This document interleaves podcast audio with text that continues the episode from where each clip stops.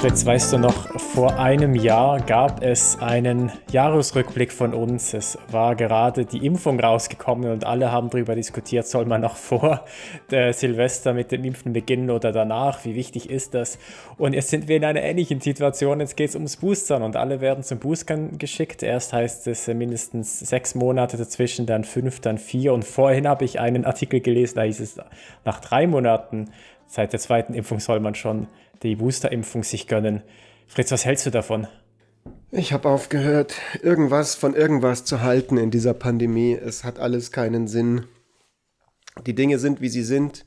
Vor einem Jahr hatten wir unseren Jahresrückblick unter dem Motto Blick zurück auf das Jahr, das aus der Hölle kam. Diesmal ist unser Motto, oh Gott, na gut, also es ist schon wieder ein Jahr. Es ist das Jahr zwei der Pandemie. Aber es gibt auch coole Sachen, die dieses Jahr passiert sind, die wir besprechen. Unter anderem das Metaverse und vielleicht auch so ein bisschen der Rattenschwanz, den die Impfstoffe, über die wir gerade geredet haben, so hinter sich, nach sich ziehen, wo wir vielleicht ein bisschen optimistisch sein können. Wir reden auch über natürlich die nicht so guten Sachen wie die Lieferkettenengpässe und die Inflation, Marc. Bist du bereit für die Inflation, ja. die dich all deine sozusagen dein nationales, dein, dein Heritage, dein Schweizer kulturelles Erbe kosten wird in Form von dem Geld, das äh, seinen Wert verliert?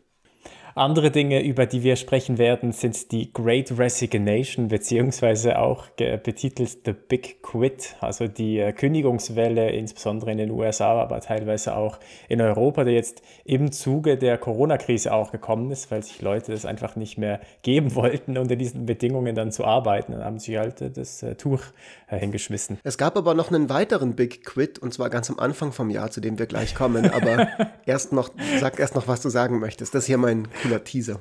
Ja, wir ähm, machen einen Jahresrückblick. Ihr habt das vielleicht schon erahnt, liebe HörerInnen. Äh, wir wären aber nicht BFAN, wenn wir uns nichts, äh, etwas ganz Besonderes überlegt haben. Also, ich weiß nicht, ob es so besonders ist, aber wir wollten jedenfalls nicht einen normalen Jahresrückblick machen, so mit den wichtigsten Themen, die es so gab in dem Jahr, wenn man das, glaube ich, in jeder zweiten Zeitung so sieht, sondern wir haben uns angeschaut, so was ist denn passiert, was so typischerweise äh, zu den BFAN-Themen gehört. Und eben das sind dann Sachen wie Lieferketten, ähm, Impfstoff, Metaverse und dann eben auch da, da, da, Ach so. Der 6. Januar. ich, ich, dachte jetzt, ich, ich, war so, und, und was kommt jetzt, Marc? Tell me. wir, wir podcasten erst seit einem Jahr. Die Überleitungen klappen noch nicht so spielen zwischen uns. Ja, und wir sind, wir sind hier per Zoom zugeschaltet. Ähm, das, das hört ihr wahrscheinlich natürlich nicht. Und ich habe den Fritz so angeguckt gerade, dass er jetzt sich da endlich. Äh, Wenn wir jetzt im Metaverse schon wären, hättest du mich unterm Tisch so treten können. Aber leider sind wir ja, das, noch im normalen das Internet. Stimmt, ja, das stimmt. Aber er war, er war tatsächlich mit dem Bier beschäftigt, aber jetzt geht es darum. Der große Big Quit am Anfang des Jahres. Aber vielleicht ganz kurz zu Anfang, weil wir uns äh, überlegt haben, ab und zu nicht mehr nur am Ende der Folge einen Shoutout zu machen. Zwei Dinge. Ein weiteres Jahr ist vergangen. Wir freuen uns über alle Leute, die treu uns die Treue gehalten haben. Die können noch viel treuer uns die Treue halten, indem ihr uns weiterempfehlt. Da freuen wir uns immer in WhatsApp-Gruppen. Mund-zu-Mund-Propaganda ist die beste Art von Propaganda. Und äh, natürlich auch Bewertungen auf Spotify und iTunes, wenn ihr Bock habt. Aber, ah ja, und das Zweite das übrigens, Marc, bevor wir loslegen, äh, ich habe ein Feedback bekommen für uns von einem sehr guten, geschätzten äh, Freund und Kollegen von mir beim Bayerischen Rundfunk, der, ähm, auf dessen Meinung ich sehr viel gebe.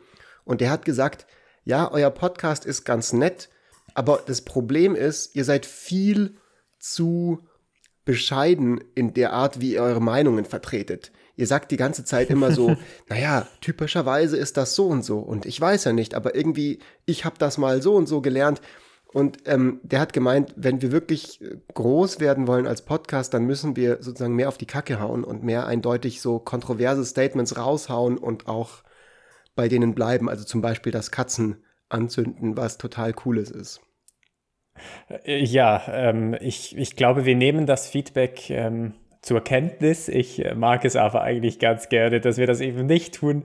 Ich finde das nämlich tatsächlich echt ein Unding, wenn man, äh, behaupt, wenn man Behauptungen aufstellt, wo man eigentlich selber genau weiß, äh, dass man eine große Unsicherheit hat, aber das äh, dann halt trotzdem tut, genau weil man halt Deswegen halt damit eigentlich Erfolg ist unser hat. Schicksal, dass wir nie Präsident der Vereinigten Staaten werden können, weil genau das ist das Skillset, das Donald Trump zum Präsident gemacht hat und auch was dann zu diesem Big Quit geführt hat, beziehungsweise er bis zuletzt versucht hat, es zu verhindern. Und das ist das erste, der erste Punkt in unserem heutigen Jahresrückblick, nämlich, oh Gott, wo fange ich da an? Der Sturm auf das Kapitol am 6. Januar 2021. Ähm, da war eigentlich die Wahl schon längst in, möchte man meinen, trockenen Tüchern gewesen. Joe Biden hat die Wahl relativ klar gewonnen. Äh, es gab in der Wahlnacht selber ein paar Unsicherheiten, eben wegen der Briefwahl, weil dann viele Stimmen erst etwas später eingetroffen sind. Die sogenannte rote Mirage hieß das, dass das erst in den ersten Hochrechnungen eben ein bisschen aussah, als könnte Trump auch gewinnen. Und das war auch bewusst, also zumindest wird das sehr, sehr plausibel vermutet, dass Trump eben von Anfang an, da, also da gibt es sehr, sehr viele interessante Artikel, die das so ein bisschen rekonstruieren, wie Trump von Anfang an eben so den, den Grundstein gelegt hat, dass dann am 6. Januar, da war dann die offizielle, sozusagen die offizielle Amtsbestätigung, also amtliche Bestätigung des Wahlergebnisses durch den Kongress in den USA von dem Wahlsieg von Joe, Joe Biden.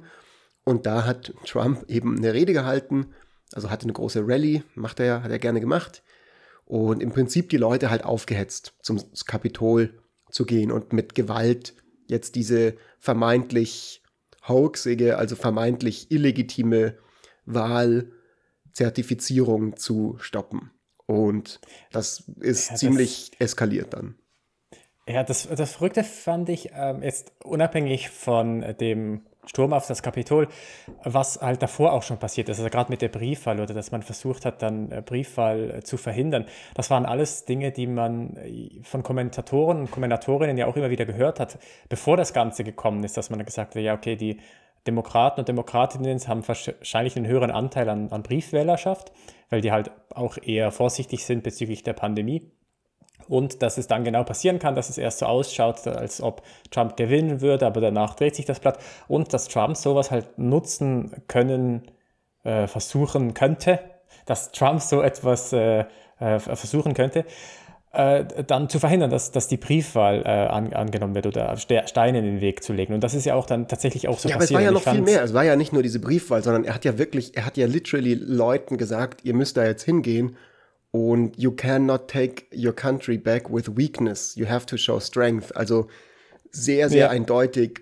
Diese Rede nee, wurde aber was, super was gut mich, analysiert. Was mich, was mich, was mich einfach fasziniert hat, ist, dass man das, wie gut man das halt auch äh, vorhersagen konnte. Also es war relativ klar, äh, das sind die Dinge, die Trump machen könnte. Und die hat er dann tatsächlich auch gemacht. Ich meine, die Sache jetzt mit, der, mit den Reden, die er gehalten hat, der, dem Ansturm auf das Kapitol, all die Dinge, das hat man ja also in, in der Form und Weise, glaube ich, nicht prognostiziert. Man hat schon auch gesehen, okay, es gibt Schwierigkeiten. Ähm, aber, aber das so klar prognostiziert wie es zum Beispiel das, das Verhindern von Briefwahl, das, das war nicht. Und das fand ich einfach spannend, wie man das so gesehen hat, wie, wie das ja. tatsächlich passiert ist. Hast du das Gefühl gehabt, dass dann ähm, nach diesem 6. Januar die Sache erstmal, also was war so dein erstes Gefühl? War dein Gefühl, okay, das war jetzt eine spontane Demonstration, die eskaliert ist, oder war dein erster Impuls, oder vielleicht auch mit ein bisschen Abstand, irgendwie so, okay, da könnte mehr dahinter stecken? Weil für mich war das erstmal nicht so klar, als das dann alles sich entwickelt hat. Oder relativ schnell dann schon in eine gewisse Richtung, aber es hat ein bisschen gebraucht, bis ich mir das alles vorstellen konnte. Mm, ich bin mir da immer noch nicht ganz sicher. Also ich glaube, ganz am Anfang habe ich mir gedacht, es kommt jetzt sehr stark darauf an, wie die Regierung reagiert beziehungsweise das Parlament darauf reagiert. Und ich war tatsächlich etwas erschrocken, wie wenig dann zumindest von der republikanischen Seite das tatsächlich verurteilt wurde. Äh, teilweise ja schon, ich meine, teilweise waren die Leute ja auch tatsächlich direkt auch betroffen, weil die sich selber verstecken mussten und, und, Schutz suchen mussten. Aber dann ging es relativ schnell in die andere Richtung, dass, dass Mitch McConnell dann plötzlich das gar nicht mal so schlecht fand.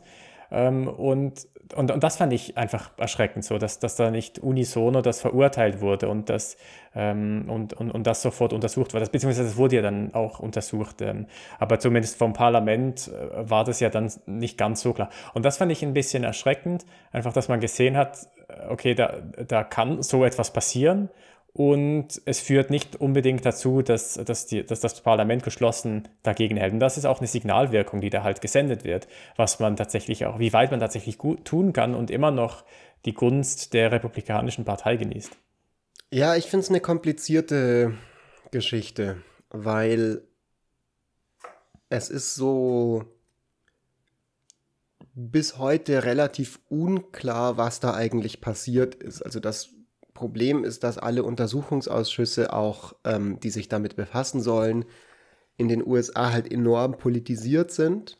Also dass quasi die Republikaner, die eben auch blockieren oder sich an denen nicht beteiligen, weil sie sagen, das ist ein politisches Instrument der Demokraten, um uns politisch sozusagen zu schaden. Und damit haben sie tatsächlich auch nicht ganz unrecht. Für die Demokraten ist es natürlich ja. ein sehr, sehr gutes Mittel, ähm, um eben politisches Kapital zu machen. Und damit punkten sie aber natürlich wiederum nur bei ihren eigenen Leuten, wie das in den USA halt eben oft der Fall ist. Die Leute von der Gegenseite, also die republikanischen WählerInnen, ähm, sehen, sind da nicht sonderlich beeindruckt, wenn jetzt Nancy Pelosi oder Chuck Schumer irgendwas davon von irgendwie Treason und Insurrection und was weiß ich erzählen. Und ähm, dementsprechend ist sagen diese Polarisierung verhindert so ein bisschen, dass da wirklich Licht ins Dunkel kommt. Es gibt so ein paar Ungereimtheiten, also dass eben beispielsweise Berichte es gibt, dass in den Tagen vor dieser, äh, vor dem 6. Januar von ähm, so, es gibt ja ein paar, muss man sich auch mal geben, im amerikanischen Kongress halt wirklich Abgeordnete, die mit QAnon affiliated sind, also die wirklich diese Symbole auch dann in der Öffentlichkeit zeigen und so.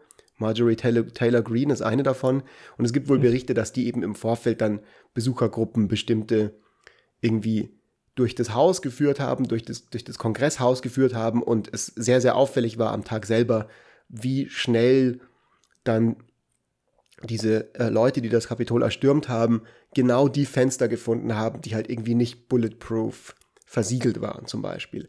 Also das ist alles so ein bisschen, aber gleichzeitig, das FBI hat mittlerweile, das ist ziemlich krass, auch so eine der größten Manhunts in der Geschichte dieser, ähm, diese, vom amerikanischen, äh, von den USA bisher. Also ich glaube so 700 Leute, fast 700, 600 bis 700 Leute wurden ausfindig gemacht und festgenommen und angeklagt. Ähm, manche davon sind mittlerweile verurteilt, viele noch nicht. Und ähm, das FBI selber hat jetzt, glaube ich, irgendwie im August gesagt, so sie sehen eigentlich keine Beweise, dass es wirklich eine, eine Insurrection war, also ein, ein Aufstand, ähm, weil der halt definiert ist, dass die Leute sich wirklich organisieren. Und diese Organis für, für, für eine wirkliche, dass es irgendwie organisiert abgelaufen ist, gibt es wenig Hinweise. Ähm, aber die, aber quasi wenn, dann wäre es vermutlich ohnehin eher so, dass das sozusagen so ein ganz enger Circle um Trump und da gibt es dann wiederum wohl doch Hinweise. Heute ist sehr spekulativ bei diesem ersten Punkt auf der Agenda. Ähm, eben sozusagen die Leute bewusst versucht hat, eben als, als ja, so weaponized Menschenmasse so ein bisschen einzusetzen. Also die Leute, die selber dann auf den Kapitolstufen ja. rumgelaufen sind, das waren halt Durchschnittsalter 41, irgendwelche teilweise, keine Ahnung, Hillbillies oder, oder weirde Dudes wie dieser QAnon Shaman zum Beispiel. Aber die Leute, die dann sozusagen, also es gibt sehr, sehr viele Ungereimtheiten, also dass eben sehr, sehr viel in Polizei äh, eingeteilt war und so weiter und so weiter und so weiter. Äh, aber es ist schwer zu sagen, ob da nochmal wirklich Aufklärung passiert, was das angeht. Ja, also ich meine, was, was, halt auch schon so für sich gesprochen hat, ist, wie, wie ahnungslos die Leute dann einfach waren, als sie im Kapitol selber drin sind, äh, drin waren. Äh, also die, die wussten ja selber auch nicht genau, was sie eigentlich erreichen wollten. Dann standen sie in diesen Räumen und haben ein bisschen rumgeplempert und, und wussten jetzt auch nicht, was, was, was jetzt eigentlich passieren soll. Und das hat für mich auch so gezeigt, okay, ähm, da steckt es wahrscheinlich, also wahrscheinlich steckt schon irgendeine bestimmte Organisation oder eine Organisierung dahinter, aber nur bis zu einem bestimmten Level. Also man hat das halt nicht, nicht fertig gedacht. Man hat nicht wirklich einen Masterplan, was da tatsächlich passieren soll. Ja, es gibt. Was ich aber glaube, ist halt, dass, dass es halt echt ein Zeichen setzen kann, wie weit man gehen kann. Dass das andere Gruppierungen dann durchaus auch sehen, okay, die sind jetzt bis ins Kapitol vorgedrungen. Natürlich wurden die jetzt auch verurteilt, gleichzeitig aber wurden sie halt nicht unisono verurteilt. Also verurteilt von, von, äh, den, von der Regierung oder von dem Parlament. Und, und das finde ich einfach erschreckend, dass man, dass man das halt in Kauf nimmt. Ja, ich sehe so ein bisschen so die, die, die, das, was jetzt daraus folgt, auch für die Zukunft noch eher woanders. So das gefährlichere Potenzial ist nicht, dass dann irgendwelche Randos halt jetzt gemerkt haben, so, boah, krass, die können ja da bis ins Kapitol vordringen, das können wir jetzt vielleicht auch oder so. Ich glaube, auch nochmal wird das nicht passieren, weil das Ding ist jetzt so abgeriegelt wie eine Festung. Also die USA waren ja immer auch so ein bisschen stolz drauf, dass sie in normalen Zeiten ihr Kapitol relativ zugänglich machen, ähm, vergleichsweise zugänglich machen für Besucher. Ähm, und, und ja, ist ja so der Ort des Volkes und so weiter. Das, was ich eher so ein bisschen sehe, und das ist was, was ich, wo ich mich mit noch beschäftigen möchte irgendwann. Ich habe jetzt erstmal das ganze Jahr so Pause von amerikanischer Politik gemacht, weil es mich wirklich nicht interessiert hat. Und ich war einfach so, okay, Trump ist erstmal weg. January 6 ist erstmal abgewendet jetzt macht mal bitte euren eigenen Kack. Ich will nicht die ganze Zeit mich da so, schon wieder irgendwie Angst haben müssen, dass ihr aus Versehen den dritten Weltkrieg auslöst, weil Trump irgendeine Scheiße tweetet oder so. Also ich war ganz froh um das auch, Jahr. Man hat aber auch relativ wenig gehört jetzt mit beiden. Ja, das weil, weil auch, es halt allen so ging. Auch so, es ging halt allen Medien, so glaube ich. Alle hatten so eine Katerstimmung nach dieser unfassbar insanen Presidency. Ja, es war einfach, also ich weiß gar nicht mal, war das vor Trump auch schon so, dass man einfach gar nicht mal so viel hört nein, von dem amerikanischen nein, nein, die, Präsidenten? Die Welt hat einfach keinen Bock mehr gehabt, sich die ganze Zeit da um, um die USA irgendwie zu kümmern, weil die einfach kurz davor stehen, sich selber in die Luft zu jagen. Aber der Punkt ist quasi, dass die Leute, also der Grund eben, ich hatte halt keinen Bock drauf, deswegen habe ich mich damit jetzt nicht befasst, aber ich möchte es irgendwann wieder tun und ich habe so ein bisschen so peripher wahrgenommen, es gibt eben einige Leute, denen ich auf Twitter folge, die, deren Meinung ich irgendwie sehr, sehr schätze, also Noah Smith beispielsweise, den ich in vielerlei Hinsicht eben einen ganz guten Analytiker finde, der halt sagt und auch andere, die Gefahr, dass eben 2024 die Republikaner wirklich versuchen, bei einem knappen Wahlergebnis mit so Schummeleien, sage ich mal, den, den, die, die, die, eine Verfassungslücke quasi zu schaffen oder auszunutzen dann, um die Wahl für sich zu erklären, ist sehr, sehr hoch. Und das halte ich für plausibel, weil am Ende hat es jetzt gescheitert an Mike Pence, der dann irgendwie diesem Druck standgehalten hat und wer weiß, was sonst passiert wäre. Und das ähm, so ein bisschen jetzt zu sagen, so, naja, okay, das war jetzt halt so ein kleiner Schluck auf, reden wir nicht mehr davon, schwamm drüber, wäre, glaube ich, ein Fehler. Also wir hier in Europa können da sowieso nicht wirklich irgendwas dran ändern, aber ich, ich halte es, glaube ich, wichtig, dass die amerikanische Gesellschaft und die Institutionen jetzt wirklich sehr, sehr gut sich damit befassen, was da passiert ist und wie man, was für Szenarien da bei der nächsten Wahl 2024 auf einen warten könnten. Also es gab vor kurzem zum Beispiel so einen offenen Brief von drei ehemaligen US-Generälen von der Armee, die halt gesagt haben, hey, die Armee muss jetzt wirklich gucken, dass sie sich ganz im Klaren ist, wie sie reagiert, wenn, es, wenn politischer Druck auf sie ausgeübt wird. Ähm, und, und die haben in diesem Brief sogar davon geredet, dass sie die Gefahr sehen, dass dann bei der nächsten Wahl, wenn es kn äh, knapp ist und irgendwie eine, eben dieses, dieses Verfassungsvakuum auftritt, dass dann tatsächlich verschiedene Factions der US-Armee anfangen könnten, miteinander irgendwie zu, sich zu bekriegen oder so. Also vollkommen gaga eigentlich aus unserer heutigen Perspektive, aber andererseits, wir haben alle die letzten zweieinhalb Jahre miterlebt und es ist viel passiert, was wir uns nicht hätten vorstellen können. Ja, es ist äh, schon unvorstellbar, wie, wie, weit dann auch die Republikaner gegangen sind, um zu versuchen, dies, um, um dieses Wahlergebnis äh, noch, noch zu stürzen. Ich glaube, ein wichtiger Punkt, den du auch gerade noch gesagt hast, ist, wir können hier in Europa gar nicht wirklich etwas machen. Ich würde sogar noch einen Schritt weiter gehen. Wir sollten vermutlich auch einfach gar nichts machen. So, das ist, das ist ähm, das, das Souverän in den USA, der das jetzt entscheiden muss. Und, und da sollten wir uns vermutlich ohnehin raushalten. Aber ich finde es äh, zur Beobachtung trotzdem durchaus spannend. Etwas und zwar gibt es andere Dinge, die wir durchaus, äh, wo wir durchaus einen Einfluss nehmen sollten, auch hier in Europa und ja teilweise auch Einfluss genommen haben, zumindest bestimmte Unternehmen in Deutschland, und zwar ähm, der mRNA-Impfstoff. Ja, von was genau reden wir? Also es gab diese coolen Impfstoffe, Ähm, ich glaube, es ist uns noch nicht allen bewusst, gesellschaftlich, wie massiv, was für eine medizinische Revolution das war. Obwohl wir, obwohl es so sehr, also jeden Tag liest du davon, alle reden darüber. Aber ich weiß nicht, wie viele Leute wissen, dass quasi so durch Covid-19 eigentlich eine, ähm, es diesen Durchbruch gab in dieser Forschung, die davor total underfunded war und wo jetzt zum Beispiel auch an Medikamenten, an Impfstoffen für Krebs geforscht wird. Ja, das ist krass, wie halt, wie man plötzlich so krassen Fortschritt machen kann, wenn man nur will. Wenn einfach so die gesamte Menschheitsbevölkerung quasi sich entscheidet, wir versuchen jetzt eine Lösung für dieses Problem zu finden, weil alle ein wahnsinniges Interesse daran haben. Das war nicht eindrücklich. Ja, beziehungsweise eigentlich war es ja nur Donald Trump mit dem Project Warp Speed. das ist übrigens, war, das ist, glaube ich, so ein Punkt, der gar nicht mal so blöd war von den Entscheidungen, die, die Trump getroffen hat. Ja, ich habe so als Gleich gesagt, nicht komplett ironisch.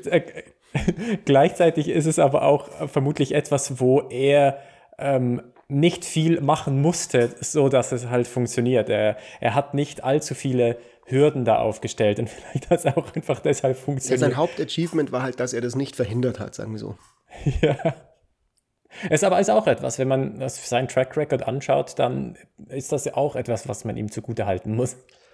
Was ist das Interessante an dieser Technologie im Vergleich zu bisherigen Impfstoffen? Das Interessante ist, bei bisherigen Impfstoffen hat man ähm, also es gibt diese Totimpfstoffe, diese Lebendimpfstoffe, aber im Prinzip nimmt man so ein ganz klein bisschen von einem Virus, gegen den du geimpft werden solltest, also zum Beispiel Grippeimpfstoffe oder sowas in der Art, und die kriegst du dann verabreicht als Spritze und dann können dein, kann dein Immunsystem damit sozusagen trainieren, um dann, wenn dann der tatsächliche Virus kommt, also die tatsächliche Grippe, Grippe besser darauf vorbereitet zu sein und gleich zu wissen, was die, sagen die entsprechende Immunreaktion, wie die aussehen soll.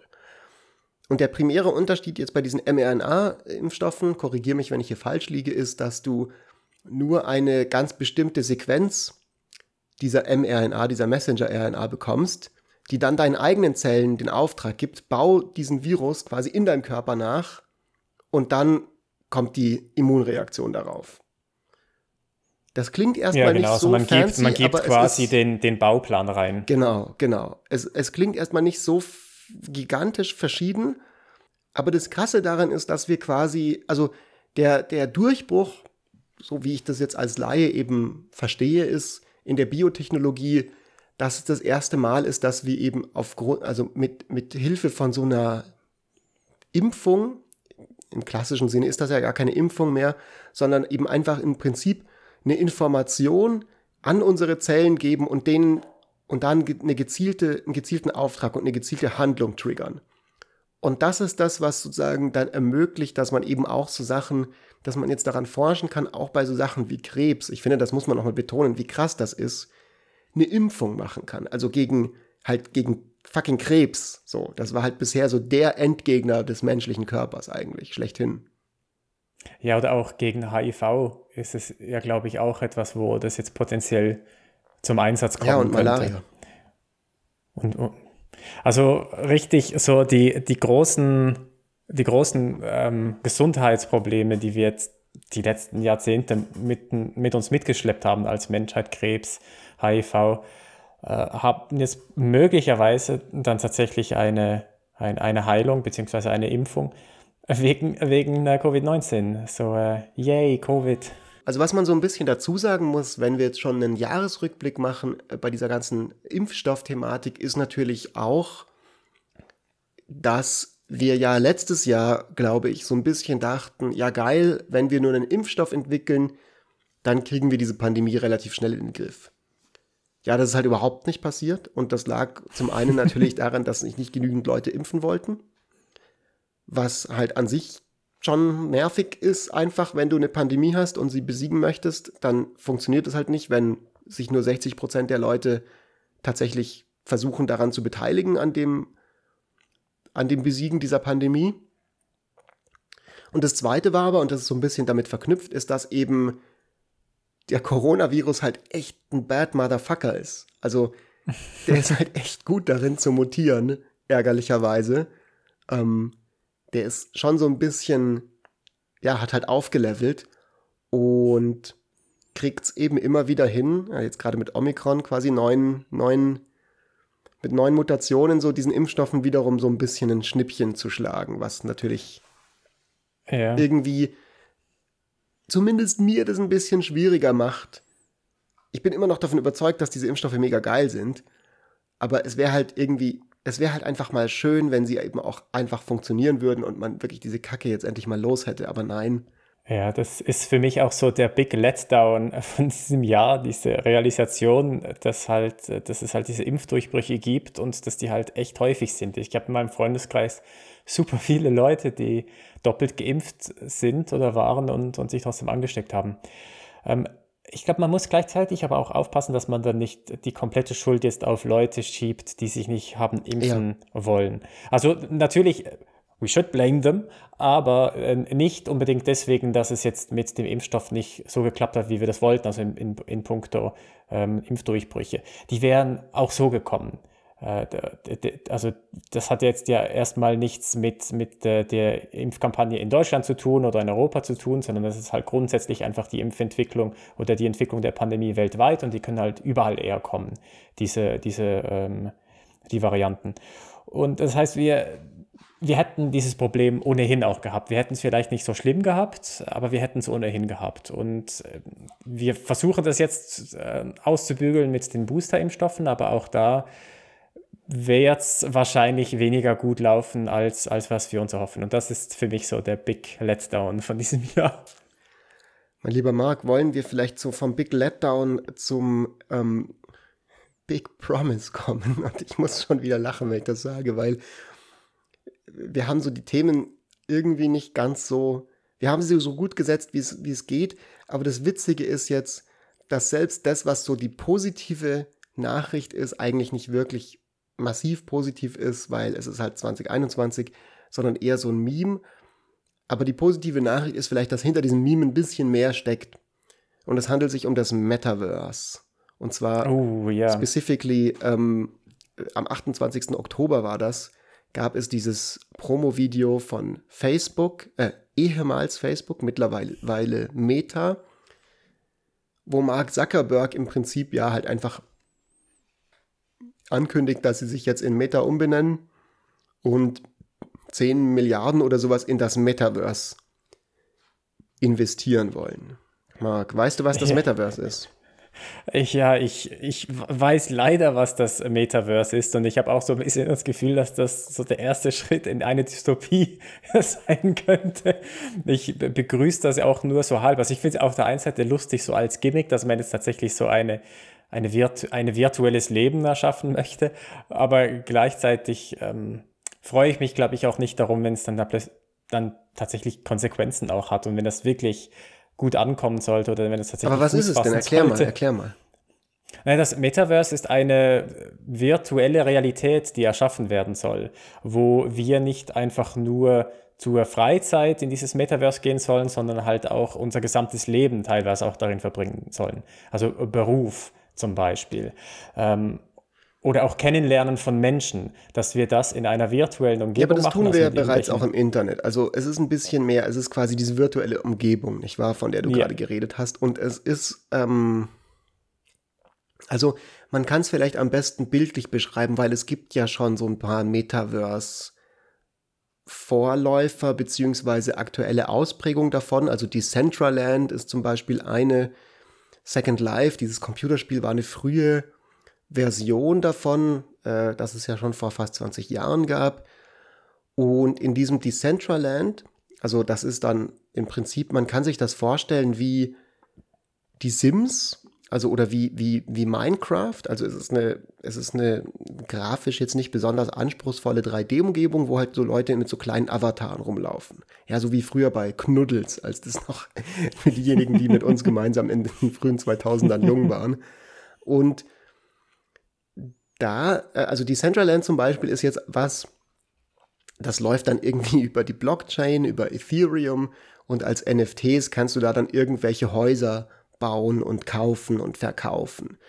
Und was vielleicht irgendwie ganz interessant ist, dieses ähm, britische Auktionshaus äh, Sotheby's, von dem du bestimmt schon mal gehört hast, also da, wo dann immer so ja, diese ganz wichtigen Kunstwerke versteigert werden, die haben ein digitales Sotheby's, ein offizielles, eben in diesem Decentraland nachgebaut, wo du halt reingehen kannst mit deinem Avatar und dann kannst du da NFTs kaufen von Sotheby's. Also du kannst quasi, also das ist dann so eine Schnittstelle, also im Prinzip kann man sich das Metaverse so vorstellen, anstatt dass du eben auf Amazon gehst und irgendwas im Internet kaufst, wenn du jetzt was kaufen möchtest und es halt auf einer Webseite irgendwie auf einer 2D-Oberfläche anklickst, gehst du mit deinem digitalen Avatar oder hast so Oculus Rift Brillen auf oder sowas, gehst du eben in ein Kaufhaus rein und kaufst es dort, so wie wenn du jetzt hier in München zum Marienplatz gehen würdest, um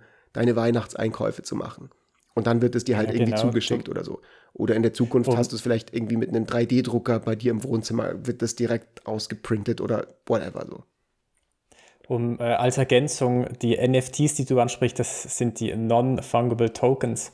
Also das ist im Prinzip äh, eine Möglichkeit, wie man Besitzrechte auf digitale ähm, Gegenstände übertragen kann, dass man tatsächlich dann irgendwie ein bestimmtes digitales Bild besitzt, wo im Code selber drin steht, wer gerade der aktuelle Besitzer ist. Das ist im Moment gerade so der heiße Scheiß. Und, und für Dinge wie Metaverse können solche Dinge dann relevant werden, wenn es darum geht, Besitzeigentümer äh, zu, zu, zu klären. Also das, das Spannende ist irgendwie so ein bisschen und der Grund, warum wir das jetzt in unseren Jahresrückblick aufgenommen haben, ist, ich denke, das ist was, was in irgendeiner Art und Weise auf jeden Fall ähm, stärker und stärker eine Rolle spielen wird und kommen wird.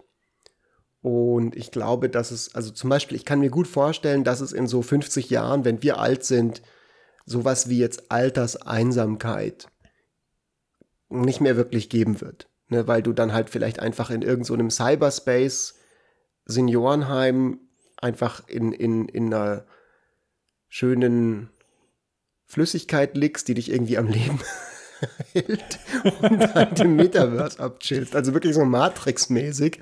Und ähm, und, und eine gute Zeit hast. So. Also dann äh, ich, ich, nicht mehr unbedingt. Ich glaube, die, die, die Altenheime in Zukunft wären, glaube ich, eh mega geil, wenn dann so die Leute World of Warcraft zocken und alle voll tätowiert, ähm, alle genderfluid. Das wird, das wird super. Ja, also es, es zumindest ist es eine, also keine Ahnung, zumindest wenn dann die Welt 2088 irgendeine Dystopien Hellscape ist, für die, für die tiny Oberschicht wird das vielleicht so sein. Und der Rest ähm, lebt in irgendeinem so postapokalyptischen, ähm, irgendwie, wo sie alle von so Corporations der Slaves sind oder sowas. Naja, anyways. Also das ist auf jeden Fall dieses Jahr passiert. Ähm, es gab dieses Video, es ist sehr witzig. Alles, wo Mark Zuckerberg drin auftaucht, finde ich irgendwie einfach hilarious. Ich weiß nicht warum. Ich, ich habe mal drüber nachgedacht, aber ich weiß ehrlich gesagt nicht genau, was ich daran so witzig finde. Ich finde einfach nur diesen Typen unglaublich funny irgendwie einfach von seiner ganzen Wesenheit her. Aber vielleicht ist es auch einfach nur, weil ich neidisch bin, dass er so unglaublich reich ist und beim BFAN wir noch nicht so reich so eine, sind. Es ist so eine ganz merkwürdige Kombination. Auf der einen Seite weiß man, dass der wahnsinnig schlau ist und unglaublich erfolgreich, wahnsinnig reich. Und dann aber auch so dieses, wirklich dieses Echsenhafte, was er halt hat.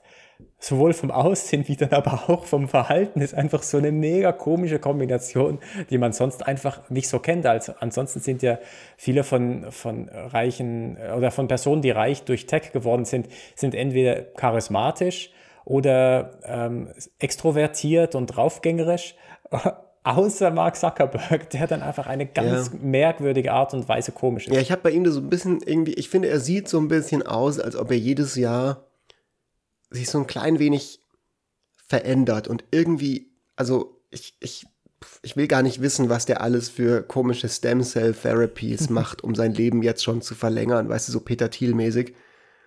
Ähm, naja, egal. Wir wollen jetzt hier nicht ja, Trash talken über Mark Zuckerberg was, auf jeden was, Fall. Was, was, ich aber auch interessant finde bei ihm ist, ähm, äh, dass er, er weiß ja auch, dass er nicht so charismatisch ist wirklich, aber dass er trotzdem sich entscheidet, regelmäßig dann in die Öffentlichkeit zu treten und dieses Werbevideo für das Metaverse halt komplett selber zu stemmen, äh, was er ja auch nicht machen müsste. So. Ja, also das, das finde ich irgendwie. wenn du so unglaublich reich bist, dann hast, also who cares, so. Dann willst du halt vielleicht einfach noch ein bisschen in der Öffentlichkeit sein, weil das halt dir Spaß macht. Ich glaube, der ja. hat schon ein Ego. Naja, ähm, auf jeden Fall dieses, also ich, ich habe so ein bisschen das Gefühl, so als allgemeines Input hier gerade zu diesem Jahresrückblick, wir sind in einer komischen Phase in der Geschichte der Menschheit und es kann totale Einbildung sein, aber ich habe so ein bisschen das Gefühl, dass wir jetzt an so am Beginn von einer ziemlich interessanten Dekade uns befinden, also wo sich nochmal sehr, sehr viel verändern wird in der Welt, vor allem eben auch in technologischer Hinsicht. Ähm, und ich bin irgendwie sehr gespannt darauf, in welche Richtung sich das alles entwickelt. Also diese mRNA-Technologie ist zum Beispiel eine Sache, über die wir geredet, also die da irgendwie, glaube ich, eine große Rolle spielen wird oder sehr, sehr viel Einfluss auf unser tägliches Leben haben wird. Dann dieses Metaverse ist eine andere Sache. Wie viel da dahinter steckt, kann ich persönlich noch überhaupt nicht abschätzen. Wird gespannt, wird mal spannend sein, so in zehn Jahren sich so den alten B-Fan anzuhören. Ähm, aber dann eben auch so Sachen wie irgendwie SpaceX, die jetzt unglaublich krasse Raketen entwickeln, wo wir mal eine ganze Folge drüber machen müssen, die irgendwie sehr, sehr also ganz, ganz spannend auch irgendwie und so weiter und so weiter. Ja, oder, oder Blue Origin auch, die, also gerade auch jetzt die Tendenz, dass diese ganzen Millionäre plötzlich oder Milliardäre sich plötzlich entscheiden, ins All zu fliegen und auch so die, diese Flugfahrt plötzlich wieder beflügeln, ja. sodass auch Privatpersonen das jetzt sich plötzlich leisten sollen können. Ja, voll. Und, und ich finde, man kann das durchaus alles kritisch sehen und, und auch sehr gut kritisieren. Ja, durchaus, ja. Aber aber es ist jetzt mal rein nur auf technologischer Ebene ist es spannend, weil sich da gerade mehr tut. So, die letzten 15 Jahre technologischer Wandel waren halt in erster Linie, wie können wir Facebook-Werbung einen Ticken besser machen? Oder Google-Werbung oder so. Und, und halt Smartphones. Und das war es im Prinzip. Also, ich vereinfache jetzt natürlich, aber äh, so wirklich massive Veränderungen an unserer Lebensqualität, also an dem, wie tatsächlich unser, unser Alltag aussieht, gab es nicht. Ne? Also statt fliegenden Autos gibt es jetzt halt überall diese fucking E-Scooter, die in jeder Stadt die Fahrradwege vollmüllen. Und ich glaube, naja, das also ist was, was sich schon also, so ein bisschen ändern kann in den nächsten zehn Jahren. Also es gab etwas, was sich extrem stark verändert hat, das Zoom zum Beispiel, dass wir jetzt alle alleine hocken und über Zoom miteinander kommunizieren. Also ja, aber glaub, das ist ja kein Leben klassischer technologischer Fortschritt in dem Sinne. Das war einfach eine Anpassung an eine Pandemie. Das war eine Anpassung an eine Pandemie, aber es ist schon so die, die Adoption of a Technology, die jetzt hier stattgefunden hat. Ja gut, aber ist es, wirklich, schon, was ist der Unterschied zwischen Zoom und einem Telefon? Also marginal. I'm not so sure. Also ich glaube, so die Tatsache, dass man jetzt nicht mehr hin und her reisen muss die ganze Zeit für jedes ähm, kleine Meeting ist schon so für die Lebensqualität ein, ein extrem großer Unterschied. Also für mich zumindest ein riesiger. Hin- und Herreisen ist ein guter Punkt, ein gutes Stichwort, weil normalerweise tun das ja nicht nur wir Menschen, sondern auch Güter und Schiffe und Dinge, die geliefert werden in Ketten rund um die Welt. Und da kommst jetzt du ins Spiel im heutigen Jahresrückblick als unser Hausökonom, Topökonom, da ist irgendwas nicht so ganz im Reinen gerade. Oder zumindest vielleicht mittlerweile wieder ein bisschen, aber das ist ja auch was, was dieses Jahr passiert ist. Ja, das ist leider noch überhaupt nicht im Reinen, die Probleme mit den Lieferketten. Das war ja auch, also das hat jetzt gar nicht mal so viel mit den Problemen der Lieferketten jetzt zu tun, aber geht in die Richtung mit der Evergiven, die den Suezkanal blockiert hat. Das war ja auch, das war, das war so gut und die Memes, die da draußen entstanden sind, waren einfach so, so köstlich. Ich war ein bisschen traurig, als jetzt das zweite Mal durch den Suezkanal gefahren ist vor ein paar Wochen, dass da nicht mehr was passiert ist, weil das wäre einfach das Witzigste gewesen, was ever passiert wäre. ja, jedenfalls, äh, da gab es, ähm, der wurde der Suezkanal, so eine der wichtigsten Handelsrouten überhaupt weltweit äh, blockiert. Aber äh, ganz anders jetzt äh, das, um, den Umfang, den wir jetzt haben, an Lieferketten-Schwierigkeiten. Also wir sind im Moment in einer Situation, wo die Produktion an sich eigentlich wieder anspringen könnte oder auch möchte. Das heißt, die Aufträge äh, sind eigentlich äh, äh, boomen regelrecht, aber gleichzeitig gibt es Beschränkungen bei den, bei den Lieferketten und die, ähm, die produzierenden Unternehmen haben Schwierigkeiten, Vorprodukte zu beziehen. Und das ist eine total merkwürdige Situation, weil man das normalerweise so nicht kennt, so diese Kombination aus, ähm, die Unternehmen wollen produzieren, aber sie können nicht. Und nicht, weil die, die Nachfrage jetzt nicht irgendwie da wäre, sondern einfach, weil, weil, weil die Vorprodukte fehlen. Und das ist eine merkwürdige Situation, was man dann auch gleichzeitig dann bei den Preisen sieht. Wir haben im Moment eine enorm hohe Inflation. Ich glaube, in Deutschland sind es, was sind so sechs Prozent rum oder sowas. Also extrem hoch. Das ist etwas, was wir, was wir schon ganz, ganz lange nicht hatten. Ähm, hat viel auch mit Basiseffekten zu tun, dass wir einfach niedrige Preise hatten letztes Jahr wegen der Pandemie, äh, dass wir äh, die Mehrwertsteuer wieder zurückgeschraubt haben oder beziehungsweise die wurde zurückgeschraubt, jetzt wurde sie wieder hochgeschraubt und all das führt dazu, dass wir jetzt plötzlich so eine Inflation haben. Und ähm, das heißt, für für, für mich ist das auch so ein bisschen, wo ich großen Respekt habe, so Inflation. Ich, das ist etwas, was ich, glaube ich, nicht erleben möchte in, in meinem Leben. Und äh, das ist etwas, was ich so. Was genau meinst du, wenn du Inflation sagst und sagst, du möchtest es nicht erleben? Weil ein bisschen Inflation hat man ja immer. Ja, ein bisschen Inflation hat man immer. Also außer du bist Japan, die nicht. Aber ansonsten, jedes normale Industrieland hat ein bisschen Inflation äh, und ist auch gewollt. Also die Zentralbanken haben typischerweise ein Inflationsziel, was so um die 2% rumliegt. Also man versucht, die Geldmenge so anzupassen, dass, dass man etwa eine Inflation von 2% hat. Aber ähm, Inflation im Prinzip, wenn die immer gleich bleibt bei der 2%, ist es in Anführung und Schlusszeichen kein Problem, weil die Löhne mithalten können. Also man passt dann halt die Löhne entsprechend einfach an.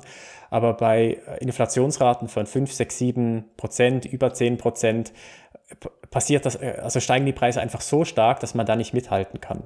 Und dann entwertet sich das Vermögen, das man halt hat, massiv. Also wenn man zum Beispiel jetzt in die Türkei schaut, wo die halt, was waren es, 20 Prozent Inflation haben, da, da verringert sich halt das, das Gesparte, was man hat, jedes Jahr massiv. Und innerhalb von, von wenigen Jahren hat man halt nichts mehr.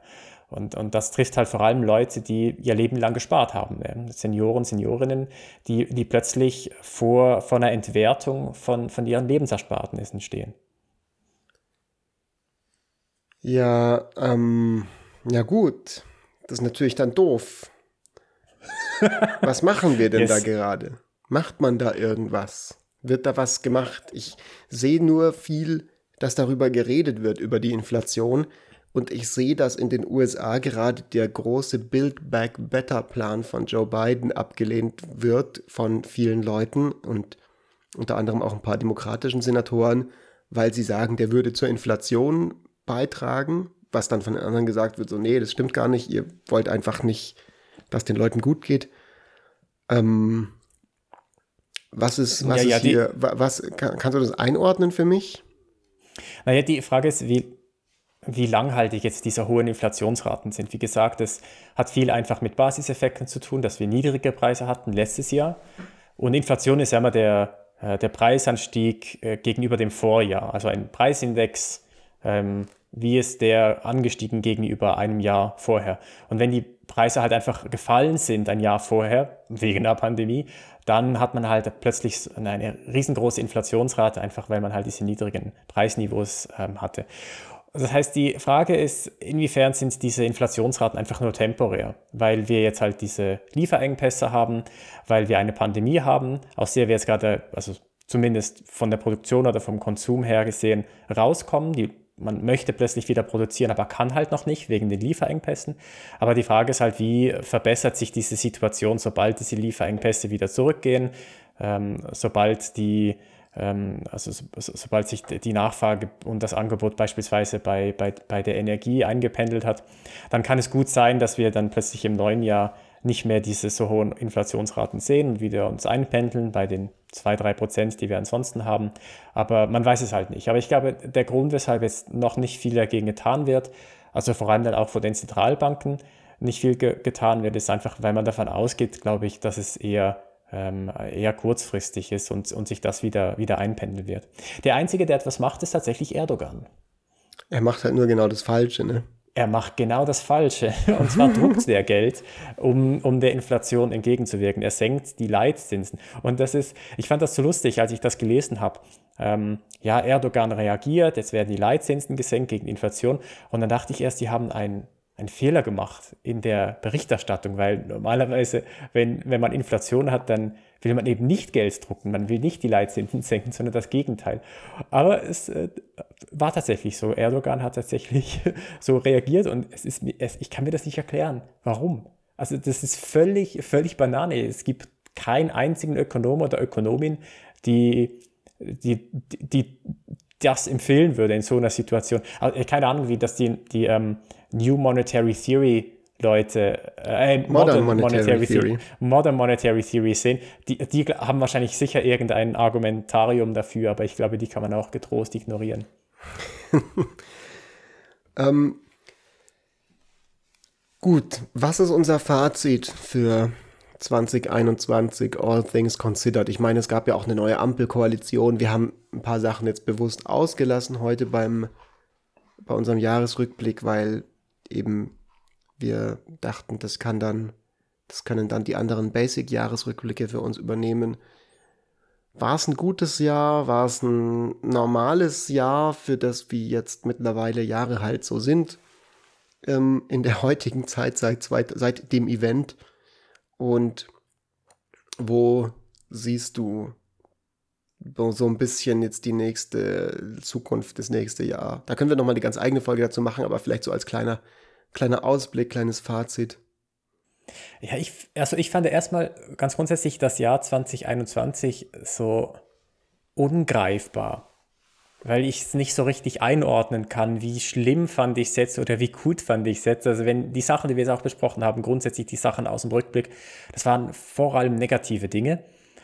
Ähm, also auch mit Überschwemmungen, ähm, mit ähm, Übernahme der Taliban in Afghanistan, und aber gleichzeitig hat sich wie so einfach, weil ich auch diese Pandemie schon so lange andauert, hat sich einfach so eine, so eine Abstumpfung irgendwie bei mir breit gemacht, dass ich das irgendwie gar nicht mehr so richtig wahrgenommen habe, irgendwie, das, das ganze verrückte Zeug, was passiert ist.